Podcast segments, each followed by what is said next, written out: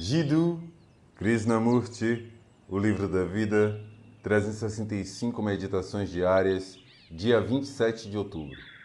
Fora do campo do pensamento. Você mudou suas ideias, seu pensamento. Mas o pensamento é sempre condicionado. Seja ele o pensamento de Jesus, de Buda, de X, Y ou Z. Ele ainda é pensamento e por isso pode estar em oposição a outro. Quando há oposição, um conflito entre dois pensamentos, o resultado é uma continuidade modificada do pensamento. Em outras palavras, a mudança está ainda dentro do campo do pensamento.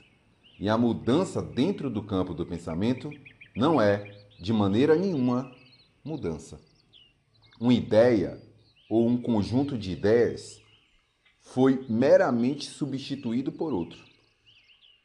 Ao enxergar todo esse processo, será possível deixar o pensamento e produzir uma mudança fora do campo do pensamento?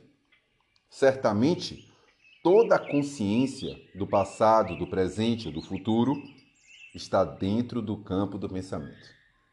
E qualquer mudança dentro desse campo que estabelece os limites da mente não é uma mudança real.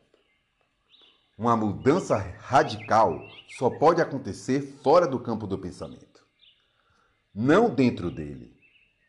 E a mente só pode deixar o campo quando ela enxergar os confins, os limites do campo e entender que qualquer mudança dentro do campo não é mudança nenhuma. Essa é a verdadeira meditação.